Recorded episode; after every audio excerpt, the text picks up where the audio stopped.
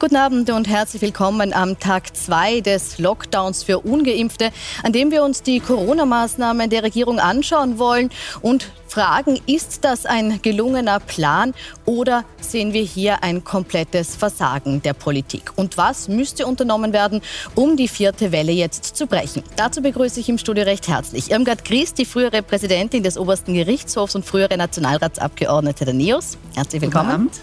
Stefan Keineder, oberösterreichischer Landesrat und stellvertretender Bundessprecher der Grünen. Guten Abend. Norbert Mauser, Mathematiker der Universität Wien und Direktor des Wolfgang-Pauli-Instituts. Abend. Und Ajang Walipur, er ist Leiter der Covid-Station der Klinik Floridsdorf und Lungenfacharzt. Herzlich willkommen. Markus Abwatzka, der Landesparteiobmann der FPÖ Tirol wäre ebenfalls per Skype zugeschaltet gewesen. Er ist leider positiv auf das Coronavirus getestet und seine Symptome haben sich so weit verschlechtert, dass er heute nicht mitdiskutieren kann. Wir wünschen an der Stelle gute Besserung. Bleiben wir bei der Corona-Situation in ganz Österreich. Äh, Im Besonderen möchte ich auf Salzburg schauen, Herr Walipur. Da hat sich die Lage jetzt der zugespitzt, dass heute offiziell die Triage vorbereitet wird. Jetzt heißt es immer wieder, die Triage gehört zum medizinischen Alltag zu einem gewissen Grad dazu. Was ist da jetzt in Salzburg konkret anders? Also ich kann es Ihnen nur im Allgemeinen beantworten. Im Detail müsste man genau wissen, wie die Versorgungsstruktur zum einen ist, wie viele Patientinnen und Patienten auf welchen unterschiedlichen Kategorien der Intensivstation behandelt und betreut werden. Ich glaube, man sollte vielleicht vorausschickend mal erklären, worum es bei dem Konzept einer Triage geht. Es ist ein Auswahlverfahren, wenn man so möchte, ein Begriff, der aus der Kriegsmedizin kommt, wo man eine medizinische Hilfeleistung priorisiert bei mangelnder Ressource, entweder Personalressource oder Bettenkapazitätsthematik.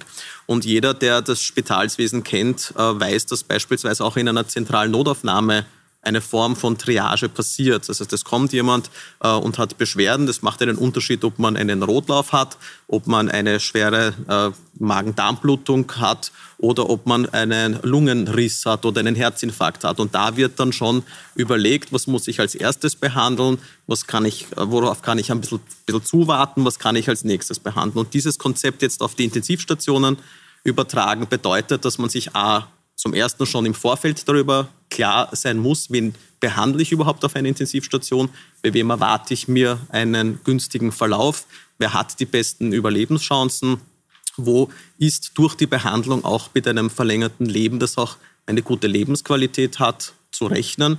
Und diese Überlegung ist immer erst dann anzustellen, wenn ich wirklich sämtliche Ressourcen und Kapazitäten ausgeschöpft habe, alle Intensivstationen, alle Intensivbettenkapazitäten, eventuell auch aus anderen Bereichen, so wie wir es in Wien in unserem Stufenplan machen, auch vielleicht äh, unterstützen die Intensivbettenkapazitäten. Und dann erst kommt es eventuell zu diesem Entscheidungsfall, wo man wiederum sehr sorgfältig anhand einzelner sozusagen äh, Erkrankungsbeispiele, wo wirklich mehrere Köpfe zusammensitzen und überlegen, äh, wer bekommt jetzt akut die intensivmedizinische Behandlung und bei wem habe ich vielleicht noch ein bisschen Zeit, um das zweitseitig zu machen.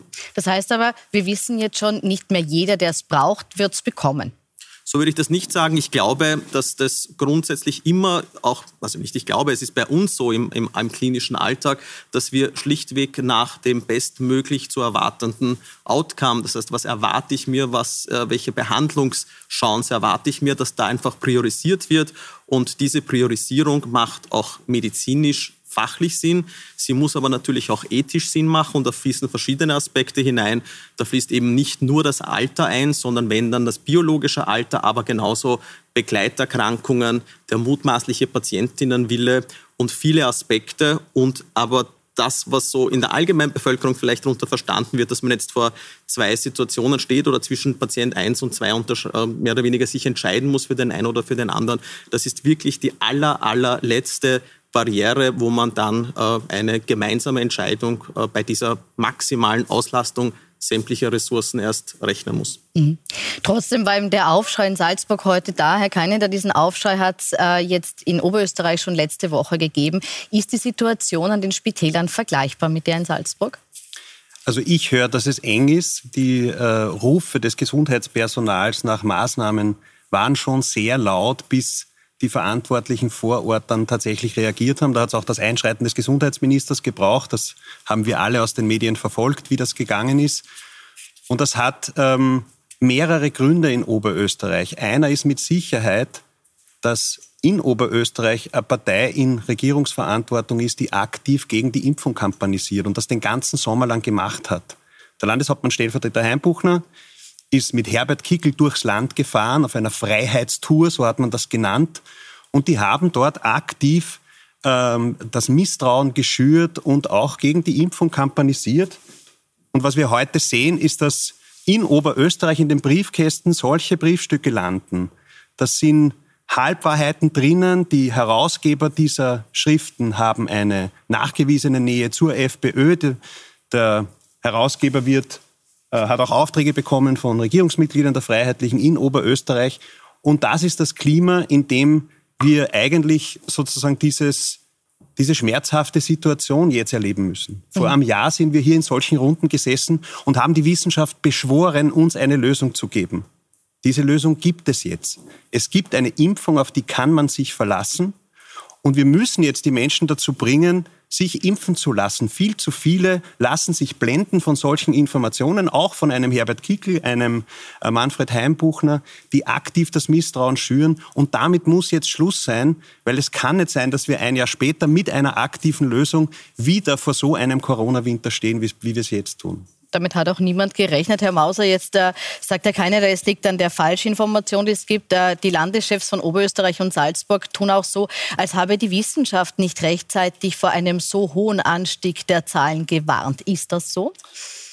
Ja, da muss ich ausnahmsweise den Politikern nicht ganz Unrecht geben. Es stimmt, dass die von der Regierung und den Politikern eingesetzten Gremien es verabsäumt haben, rechtzeitig, sprich im September, das Szenario, das jetzt eintritt, als das Wahrscheinlichste zu bezeichnen.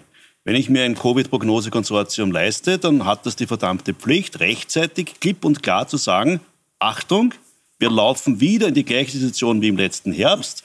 Es funktioniert nicht nur auf freiwilliges Impfen zu setzen, wir müssen jetzt Maßnahmen darüber setzen. Also da, aber das sind die Beratungsgremien, die sich die Politik selbst eingesetzt hat. Es fehlt ja bis heute vollkommen eine Evaluierung der sogenannten Experten. Wenn ein Covid-Prognosekonsortium dreimal hintereinander völlig falsche Prognosen abgibt, dreimal hintereinander, erste, zweite, dritte Welle, überhaupt nicht imstande war, eine rechtzeitige Warnung zu machen, dann ist es klar, dass diese Leute nicht die Experten sind, die sie vorgeben. Und das ist ein Problem, wo die Politiker zu Recht sagen, ja, es gab zwar Papiere, wo das irgendwo als ein mögliches Szenario erwähnt worden ist, aber es war seit September vollkommen klar, dass das passiert, was jetzt passiert. Also Ihnen war es klar und anderen es Experten war es klar. Die Leute, die sich ernsthaft damit beschäftigen, die seriöse Wissenschaftler, klar. Wir haben von Israel gewusst, dass die Impfung sehr weniger effektiv ist, als, als verkündet worden ist. Also wir hatten bereits die Information, Achtung, selbst doppelt geimpfte werden nach sechs Monaten mit, mit Pfizer-BioNTech, nach vier Monaten AstraZeneca, ein sehr höheres Risiko haben. Also da hat die Wissenschaft das teilweise gewusst, aber nicht die offiziellen Gremien, die die Politik beraten. Da hat die Politik sich selbst ein Problem geschaffen, indem sie diese Gremien im Amt gelassen hat. Da möchte ich, das möchte ich kurz zurückgeben, Herr Keine. Da hat die Politik auf die falschen Experten gehört? Naja, da muss man mal differenzieren. Äh, wer ist denn die Politik? Es gibt äh, in der politischen Landschaft in Österreich leider Parteien, die völlig negieren, dass es eine wissenschaftliche Lösung für die Pandemie Lassen wir jetzt die, ich möchte jetzt die, die FPÖ äh, ausnahmsweise außen vor lassen. Ich, ich frage jetzt konkret die Bundesregierung, sprich ÖVP und Grüne und auch der Landeshauptmann, der Zuständige in Oberösterreich, Stelzer.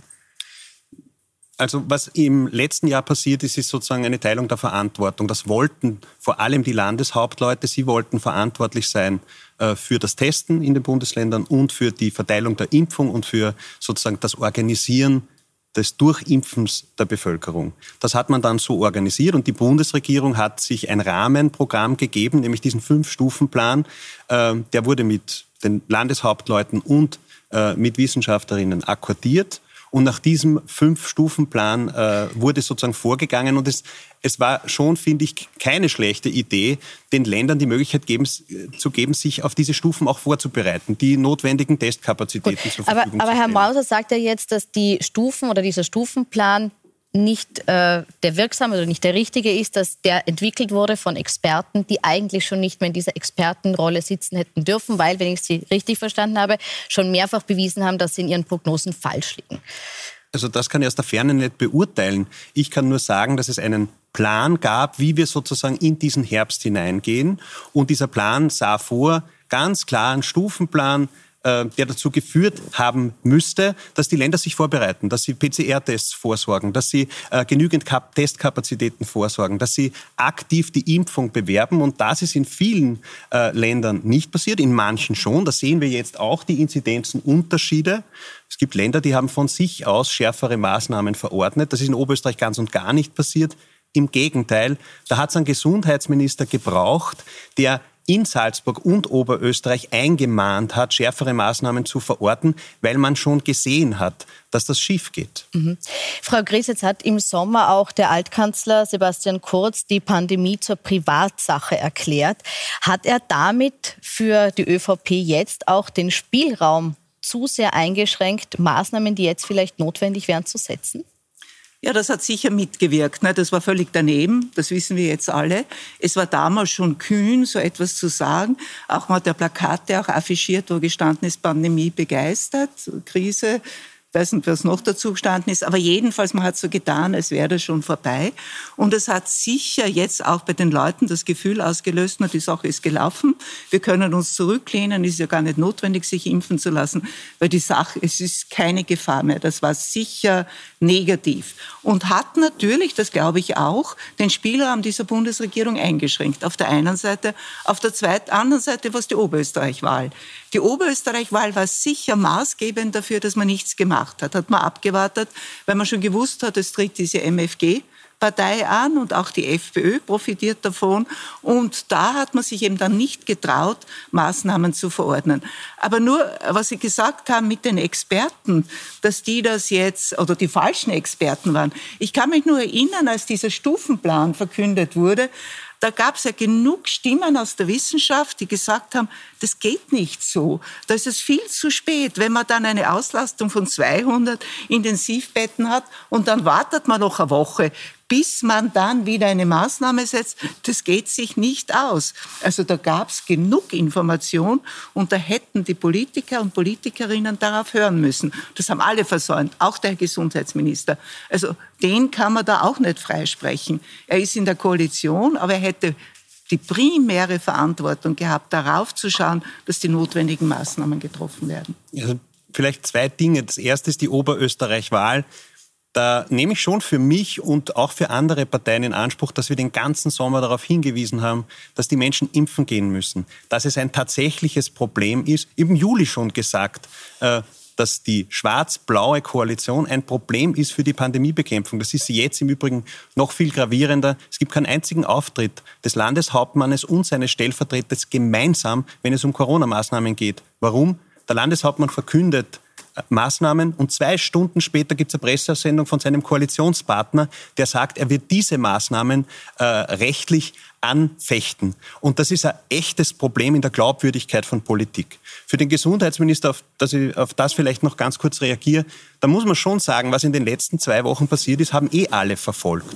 Dass es der Gesundheitsminister war, der die Landeshauptleute darauf hingewiesen hat, dass sie regionale Maßnahmen verordnen müssen, wenn es eng wird, dass es so nicht weitergehen kann. Und das hat natürlich damit zu tun, dass im Sommer diese Einigung gab, dass die Regionen dafür zu sorgen haben, dass die richtigen Maßnahmen getroffen werden. Und das ist jetzt in Oberösterreich und Salzburg in ersten Schritten passiert.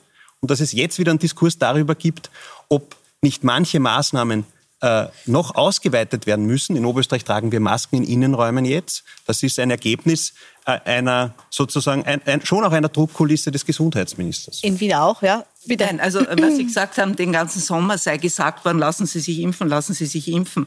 Was Oberösterreich versäumt hat und offenbar auch Salzburg ist, die Möglichkeiten zur Verfügung stellen, dass die Leute leicht Zugang zur Impfung haben. Vor zwei Wochen wollte sich ein Bekannter von uns in Linz impfen lassen. Bei der sechsten Stelle, zu der er gegangen ist, von Impfbus zu Impfbus, gab es dann endlich einen Impfstoff für ihn. Und ich finde, das ist doch die Verantwortung aller Politiker, die in Oberösterreich tätig sind. Nur zu sagen, lassen Sie sich impfen impfen lassen. Das ist viel zu wenig. Sie müssen es machen wie in Wien. Ich finde, genial war in Wien, dass man sagt, ohne Anmeldung ist das möglich, nicht?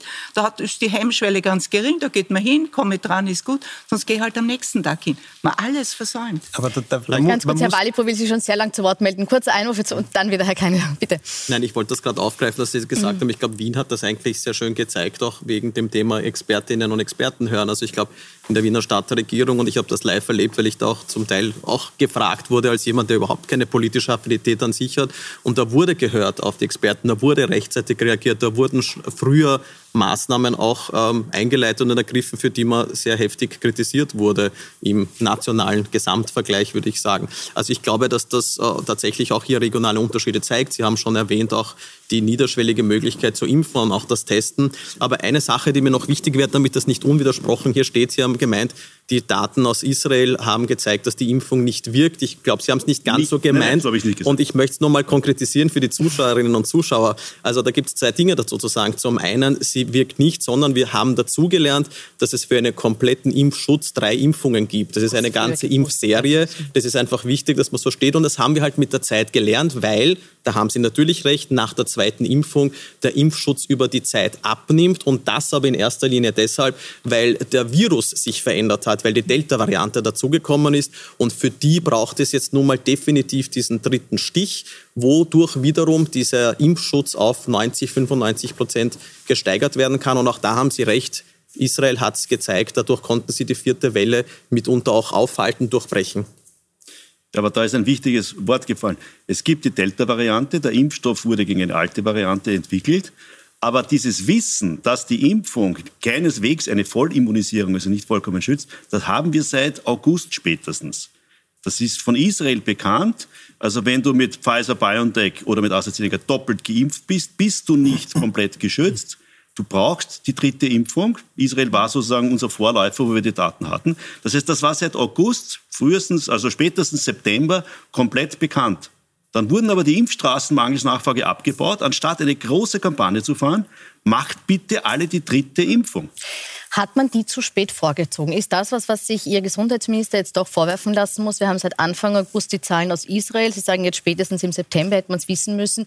Ist diese Initiative zu spät gekommen, dass man gesagt hat, dritten Stich früher holen? Na, der Gesundheitsminister ist den ganzen Sommer durchs Land gefahren, hat für die Impfung geworben, selbst geimpft als Arzt hat aber angesprochen auf die Israel-Zahlen noch gesagt, neun Monate muss und nicht präzise früher. sein, weil das, das die, die Empfehlung des Nationalen Impfgremiums war. Mhm. Man muss schon präzise sein. Die Verantwortung für die Impfung, die, den Aufbau, Abbau, die Organisation von Impfstraßen, das wollten die Länder selber machen. Das ist in einem, in einem, föderalistischen Land nicht ungewöhnlich, das zu teilen, aber dafür müssen sie natürlich jetzt auch die Verantwortung tragen.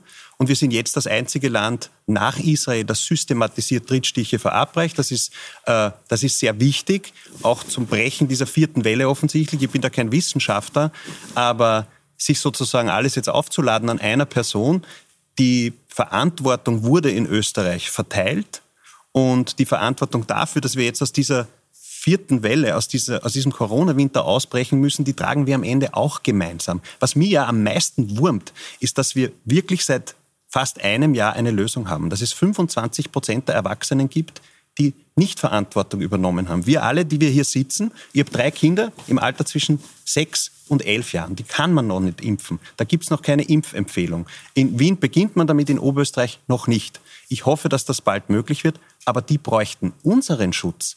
Die bräuchten Erwachsene, die die Verantwortung als Bürgerinnen, als freie Bürgerinnen tragen und sich impfen lassen. Und dafür müssen wir werben.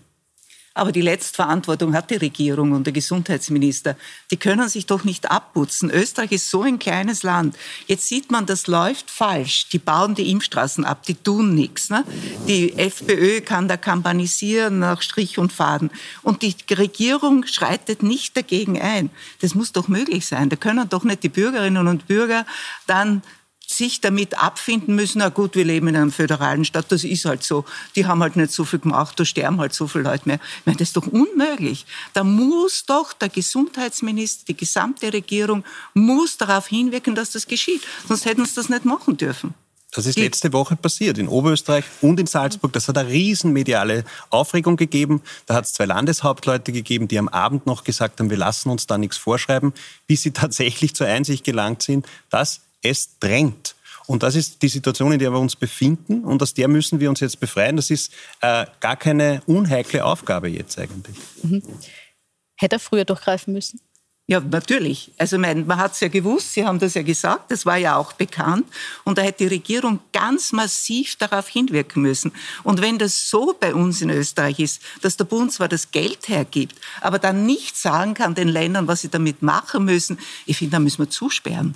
Ich meine, das ist das Ende. Woher haben denn die Länder das Geld, dass sie das alles machen können? Doch vom Bund, das sind unsere Steuergelder. Und zu sagen, na, die Länder machen es nicht, der Hasler will nicht und der Stelzer will auch nicht, das ist doch viel zu billig.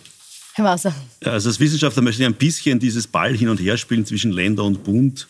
Das ist eine eigene Fernsehdiskussion, dass unser föderales System in Friedenszeiten schon nicht effizient ist und in Kriegszeiten, und wir sind in Kriegszeiten, natürlich große Probleme zu sich verursacht.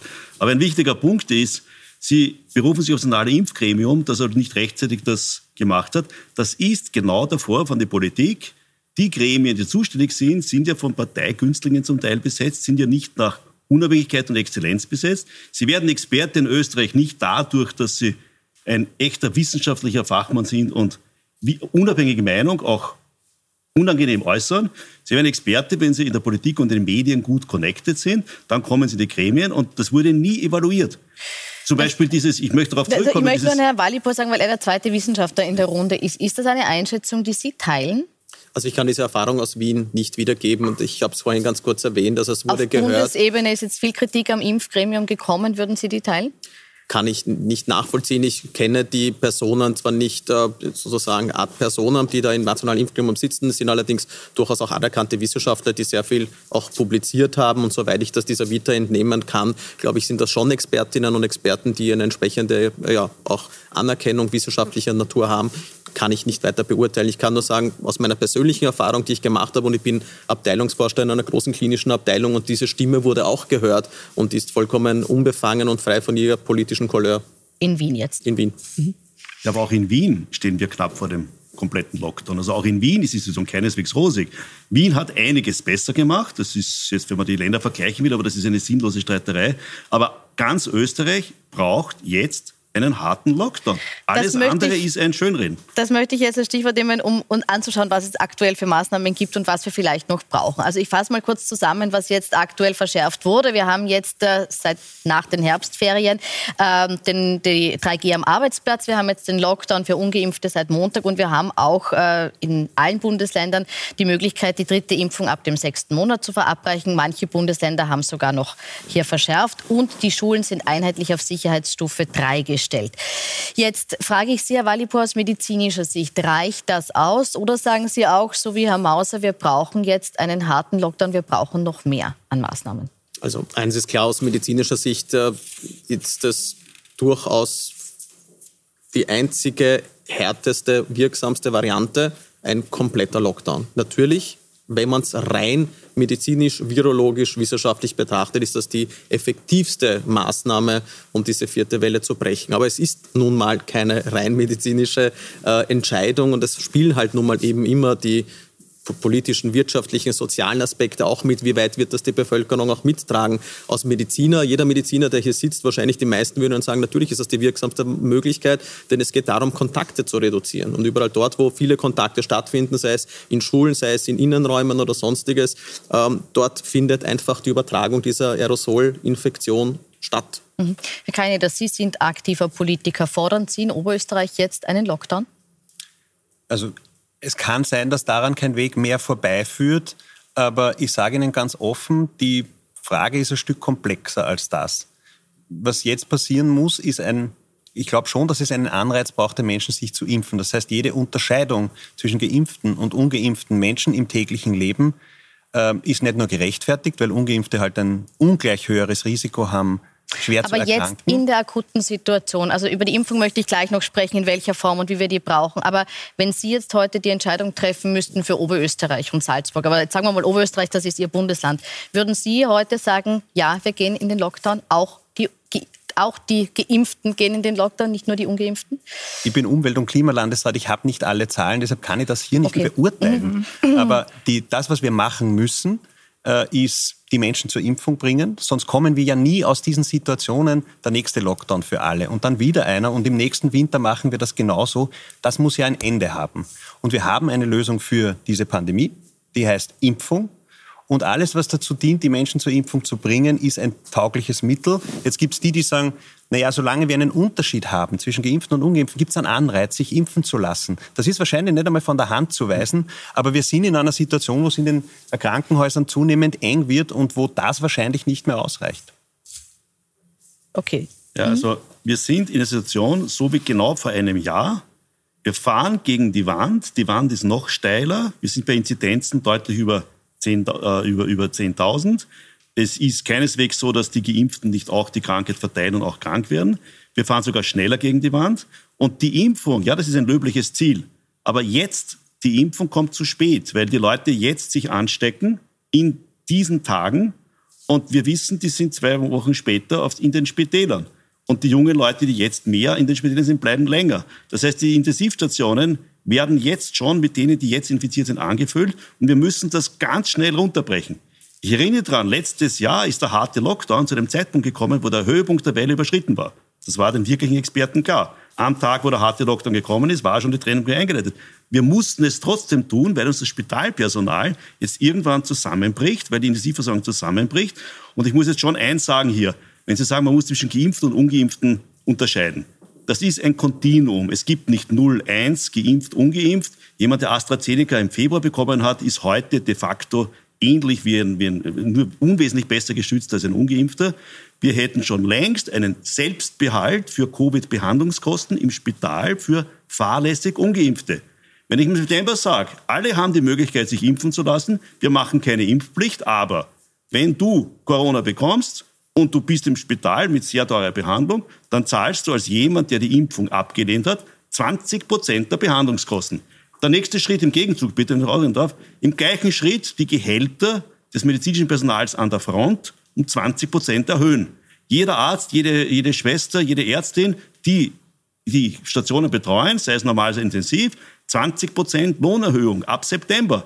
Angebot und Nachfrage. Wir brauchen Pflegepersonal, also zahlen wir mehr. So funktioniert Kapitalismus. Und das ist verabsäumt worden. Das hätte man im September machen können, dann wären wir heute nicht in der vierten Welle. Frau Gries, wäre das äh, vorstellbar, so wie es Herr Mauser jetzt sagt, Selbstbehalt für fahrlässig Ungeimpfte, wie er es nennt? Also das halte ich für sehr schwierig, weil wir ein solidarisches Versicherungssystem haben und jeder hat seine Versicherungsprämien gezahlt.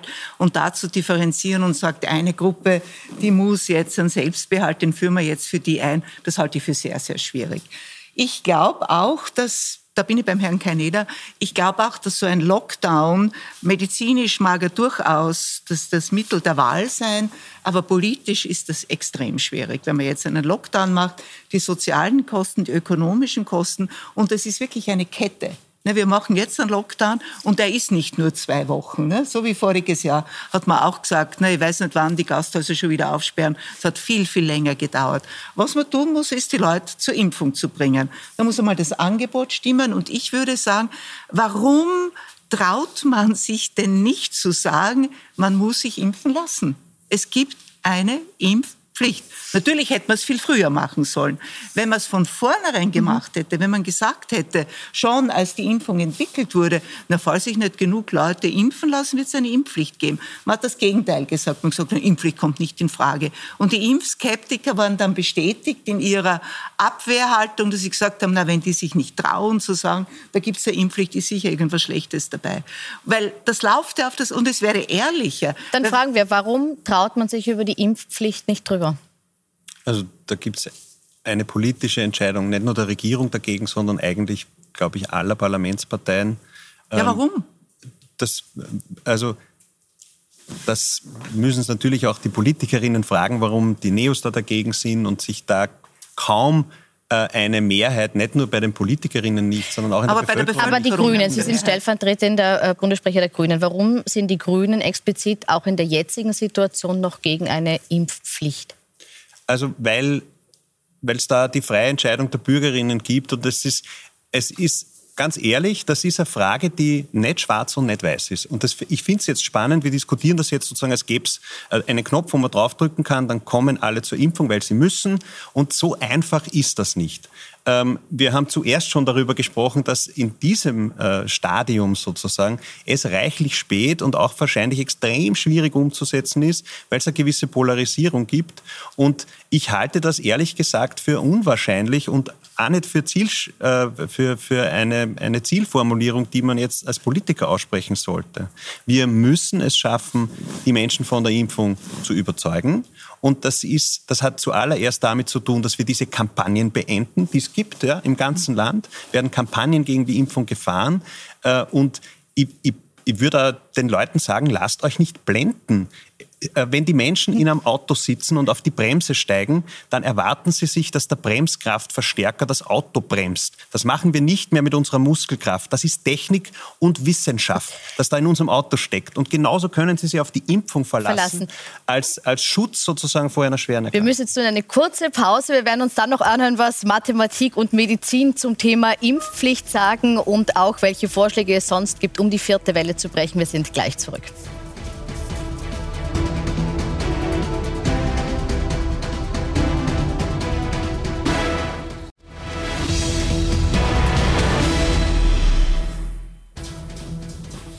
Willkommen zurück bei Pro und Contra, wo wir heute über die aktuellen Corona-Maßnahmen sprechen und die Frage, ob die denn ausreichend ausgestaltet sind. Und aktuell sind wir gerade bei der Frage, was denn eine Impfpflicht bringen würde, ob sie denn kommen soll oder nicht. Und ich möchte jetzt Herrn Mauser fragen, als Mathematiker in der Runde, wie bewerten Sie es? Wäre eine Impfpflicht etwas, was uns jetzt ein Stück weiterbringt im Brechen der vierten Welle und darüber hinaus?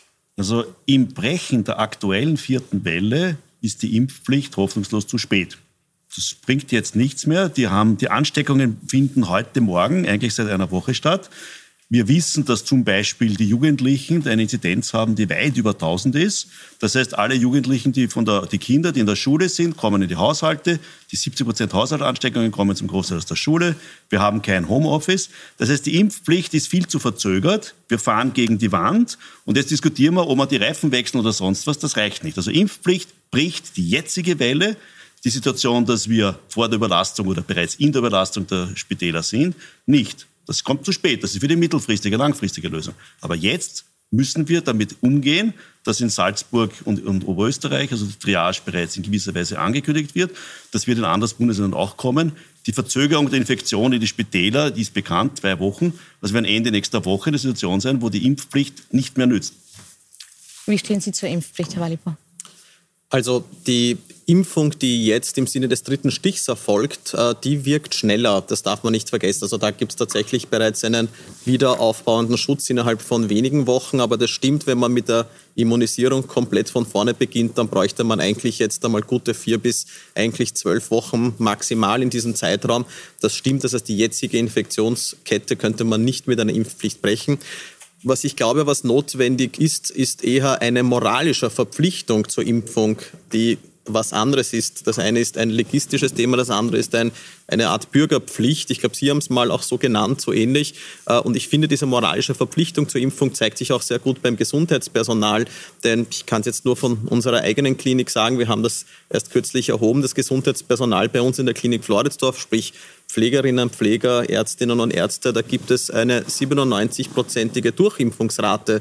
Das ist eine sozusagen äh, ja, selbstständig mit eingebrachte äh, Impfverantwortung im Sinne des Schutzes vulnerabler Gruppen. Und was sicherlich Sinn macht, ist auf alle Fälle die Impfpflicht für Personengruppen, die mit vulnerablen Patientinnen und Personengruppen zusammenarbeiten in diesen Berufen und vielleicht auch noch für einige andere. Vielleicht ein Satz noch, auch wenn die Impfpflicht vermutlich eine der besten Lösungen wäre, theoretisch. Ich glaube, sie ist in, diesen aufgeheizten, äh, in dieser aufgeheizten Stimmung der letzten Monate äh, faktisch nicht mehr umsetzbar. Das ist jetzt meine Einschätzung. Mhm. Halten Sie es nicht nur theoretisch, sondern auch praktisch für umsetzbar zum jetzigen Zeitpunkt, auch wenn der Effekt vielleicht erst äh, nach dem Peak dieser Welle dann eintritt? Ja, also ich, ich glaube schon, dass das eine mögliche Lösung wäre. Warum?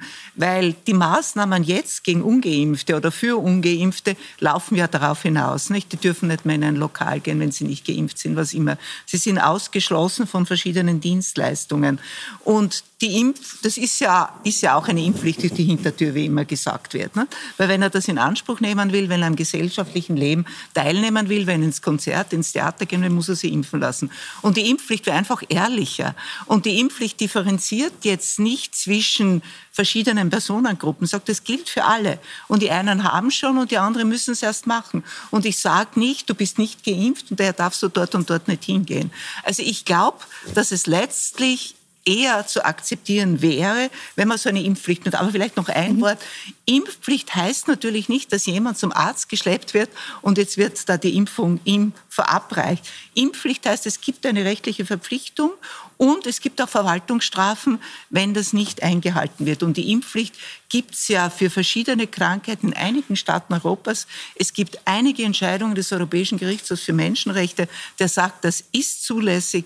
Da haben die Staaten einen weiten Spielraum. Und wenn die Gesundheit gefährdet ist, die öffentliche Gesundheit gefährdet ist, kann der Staat natürlich zu diesem Mittel greifen. Und mit Geldstrafen sanktionieren. Genau, mit Geldstrafen ist das in der Regel sanktioniert. Jetzt im Haus haben Sie gesagt, die einzige Möglichkeit, die wir jetzt haben, Impfpflicht eventuell mittelfristig, die einzige Möglichkeit, die wir jetzt haben, ist ein harter Lockdown. Wie hart müsste der sein? Wie wäre der Ihrer Ansicht nach auszugestalten, damit wir jetzt eine abrupte Reduktion äh, des Infektionsgeschehens schaffen? schauen Sie, der Lockdown muss vollkommen sein. Wir haben im März 2020 bei einer...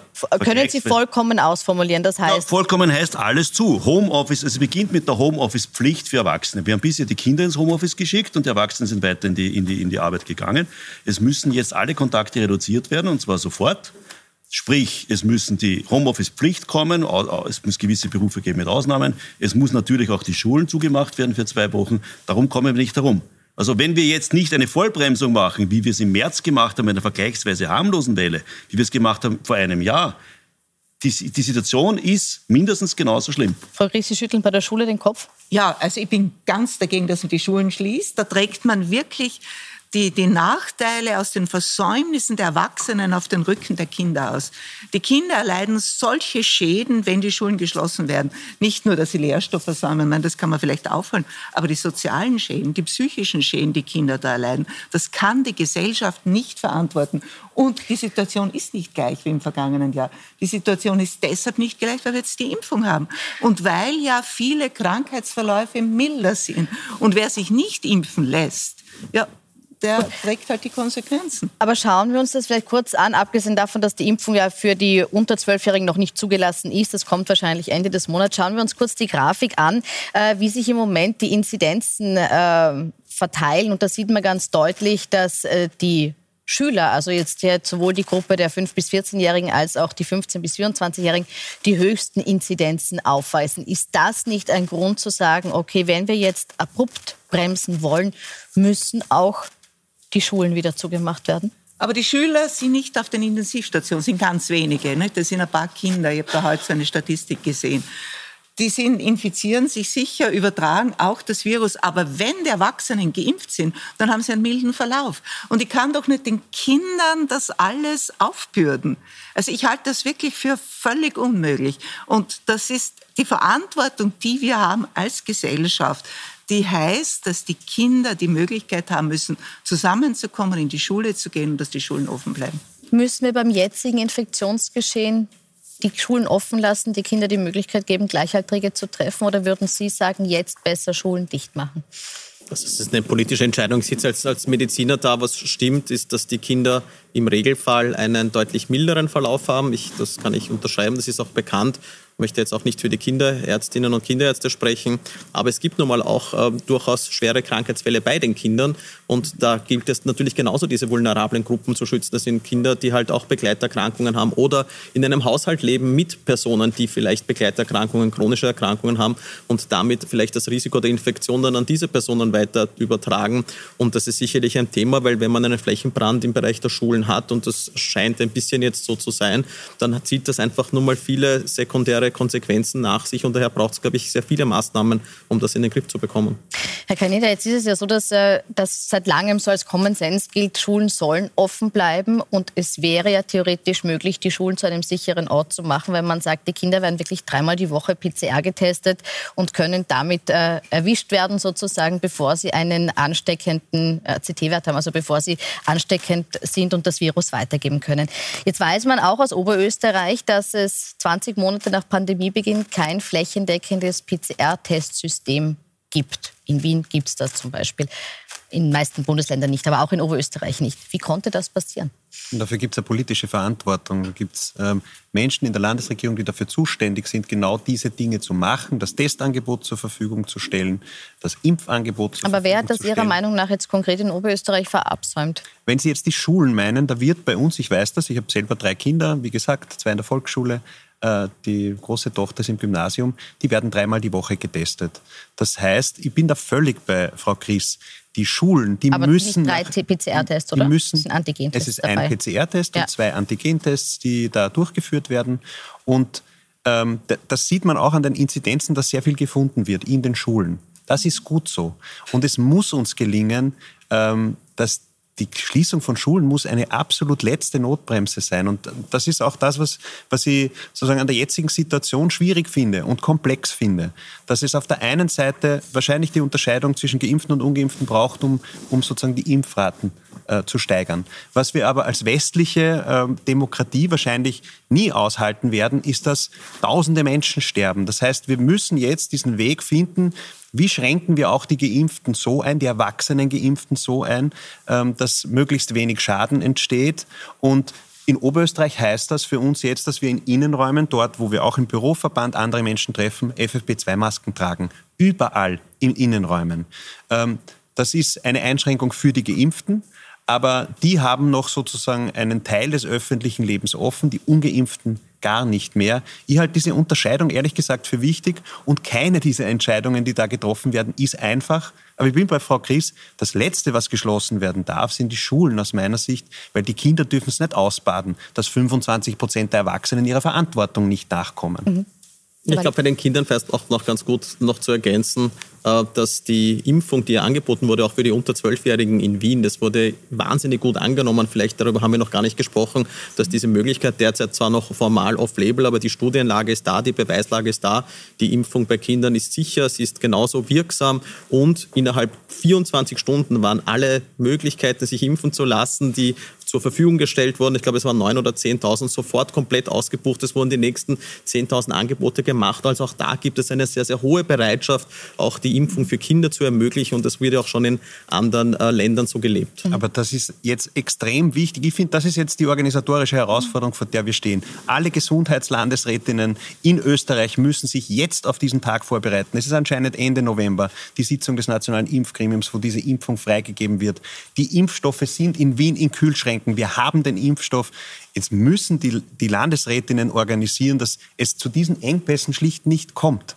Wenn Eltern wie ich unsere Kinder zur Impfung anmelden, dann muss es einen Impftermin geben, äh, der ganz rasch zur Verfügung steht, weil da werden wieder sozusagen, ich glaube, es sind einige hunderttausend Kinder, die impfbar werden.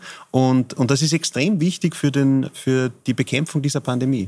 Herr Mauser, Frau Chris. Ja, aber Sie haben es richtig gesagt. Das ist die letzte Notbremsung. Bitte, wir fahren mit hoher Geschwindigkeit in die Wand. Und selbst wenn es die Kinder am Rücksitz jetzt hin und her beutelt, wir müssen die Notbremsung machen, mehr als bei den anderen beiden vorschlägigen Lockdowns. Weil wenn Sie jetzt von Ende November reden, dass die Kinder die Impfung kriegen, Ende November sind unsere Spitäler hoffnungslos überlastet. Das ist ja schon der Fall.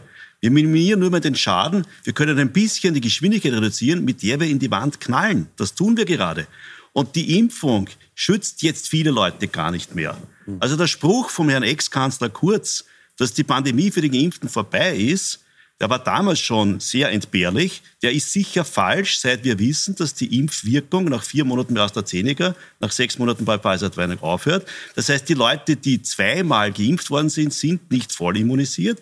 Das heißt, die müssen jetzt nicht in den Lockdown. Aber viele von denen, die Februar, März die Impfung bekommen haben, sind ja gar nicht mehr geschützt. Die, die verbreiten die, die, die, die, die Krankheit. Das heißt, es ist alles zu spät. Von Ende November Kinder impfen Wir fahren jetzt in die Situation, dass 1000 Tote mehr sein werden. Und wenn Sie jetzt gegen Schulschließungen sagen, das darf auf keinen Fall jetzt passieren, dann wird es eine gewisse Anzahl von Toten mehr geben. Bei dem Terroranschlag wird wegen vier Toten ein großes, ein großes Theater gemacht. Wir reden jetzt von wesentlich mehr als vier Toten, die die mangelnde Schulschließung jetzt verursachen wird. Also ich, ich halte halt tatsächlich die Situation für komplexer und ich, ich kann nur noch einmal äh, betonen, was schon gesagt wurde, nämlich, dass die Schäden bei Kindern nicht nur äh, einfältig, sondern mehrfältig sind. Mhm. Und das muss man alles sozusagen in die Rechnung mit einpreisen. Ich gebe Ihnen recht, es sind zwei Herausforderungen, vor denen wir stehen. Die erste ist, es gibt eine Welle, die nicht gebrochen werden kann durch die Impfung von Kindern irgendwann im Dezember. Das stimmt, ist richtig. Aber die große Herausforderung für uns als Gesellschaft ist ja, wann überwinden wir denn die Pandemie? Geht das dann immer so weiter? Das will ja von uns niemand.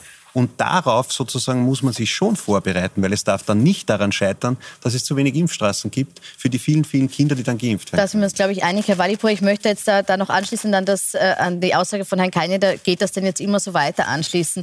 Äh, die Virologin Dorothee van Laar hat im ORF gesagt, dass wir in sechs Monaten 3G haben, nämlich geimpft, genesen oder gestorben. Beurteilen Sie die Situation ähnlich dramatisch? Also das hoffe ich nicht. Ich glaube, dass tatsächlich der Aspekt, dass die Durchseuchung unter Anführungszeichen, das bedeutet, dass früher oder später jeder, der entweder keinen ausreichenden Impfschutz mehr hat, beziehungsweise noch sich gar nicht hat impfen lassen, dass diese Person eine Infektion durchmachen wird.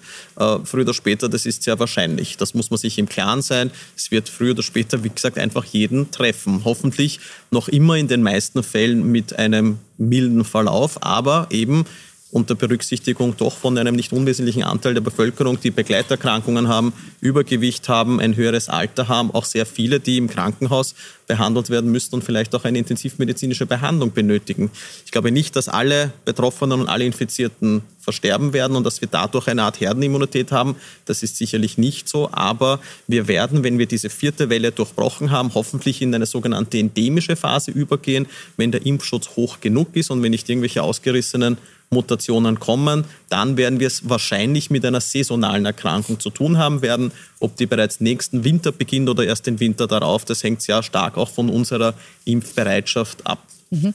Jetzt ist es so, äh, Frau Gries, dass wir so, was man aus den Diskussionen zwischen ÖVP und Grünen mitkriegt, äh, äh, erfahren, dass äh, Wolfgang Mückstein gerne schärfere Maßnahmen hätte, die ÖVP jetzt eher zurückhaltend ist, vor allem was den Lockdown für äh, Geimpfte betrifft.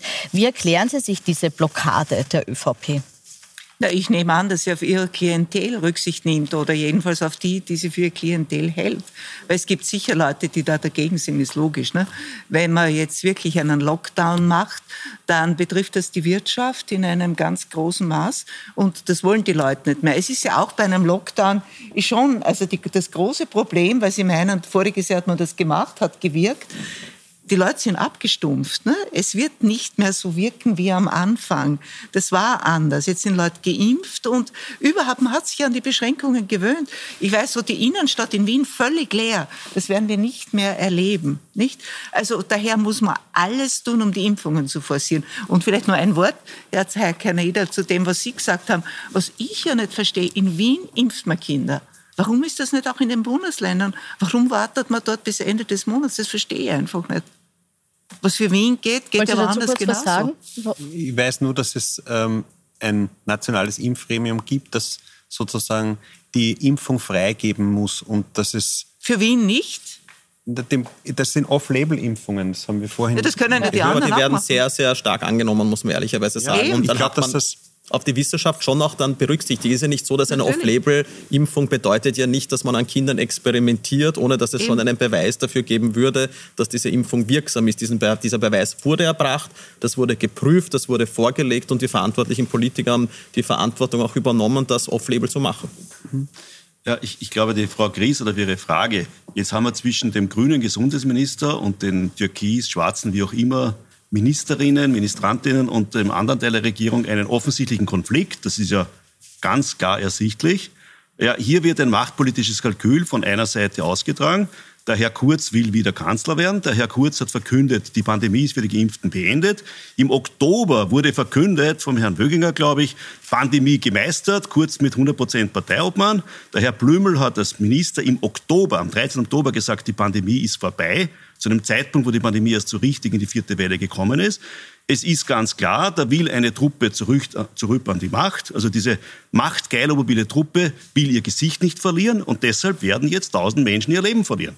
Das ist das Problem. Herr Keine, eine ganz kurze Antwort. Muss sich Wolfgang Mückstein, Gesundheitsminister, jetzt stärker durchsetzen, um hier jetzt äh, eine radikale Trendumkehr bei den Infektionen äh, durchzuführen? Das macht er seit letzter Woche und ich finde, das ist der Job eines Gesundheitsministers, darauf zu achten, dass wenn es ähm, gesundheitspolitisch für die Gesellschaft eng wird, dass er dann sozusagen strengere Maßnahmen einfordert, dass er aufzeigt, wo es äh, sozusagen Nachholbedarf gibt. Das macht er eigentlich seit letzter Woche. Deshalb gibt es auch diesen medialen Diskurs darüber. Und ähm, auf der anderen Seite gibt es diese, über, diese feste Überzeugung, dass wir den Unterschied zwischen Geimpften und Ungeimpften brauchen, um die Menschen zur Impfung zu bringen. Das das ist jetzt sozusagen nicht ganz von der Hand zu weisen, aber dass der Gesundheitsminister seinen Job macht, für den er bezahlt wird, das ist, glaube ich, überrascht jetzt auch niemanden. Kommt eine Ausgangssperre Ihrer Meinung nach, eine nächtliche für Geimpfte, so wie sie Wolfgang Mückstein jetzt äh, angedacht hatte? Das weiß ich nicht und den Verhandlungen bin ich auch nicht beteiligt. Ich weiß nur, dass wir in Oberösterreich schon schärfere Maßnahmen haben. Wir haben diese FFP2-Maskenpflicht, wir haben private Veranstaltungen, die nicht mehr stattfinden. Wir äh, haben sozusagen Kultur nur mehr mit zugewiesenen Sitzplätzen und im Theater. Wir haben Sportveranstaltungen nur mehr professioneller Natur. Das sind alles Dinge, die es in manchen Bundesländern schon gibt. Ob die für ganz Österreich kommen, das weiß ich nicht. Ich weiß, dass der Gesundheitsminister als Arzt seinen Job ernst nimmt. Ich bedanke bedanke mich bei Ihnen für die Diskussion. Wir sind leider am Ende der Zeit angekommen. Es wird nicht die letzte Diskussion gewesen sein. Wie die Maßnahmen sich entwickeln, das berichten wir auf Puls 24 rund um die Uhr. Ich wünsche Ihnen noch einen schönen Abend. Auf Wiedersehen.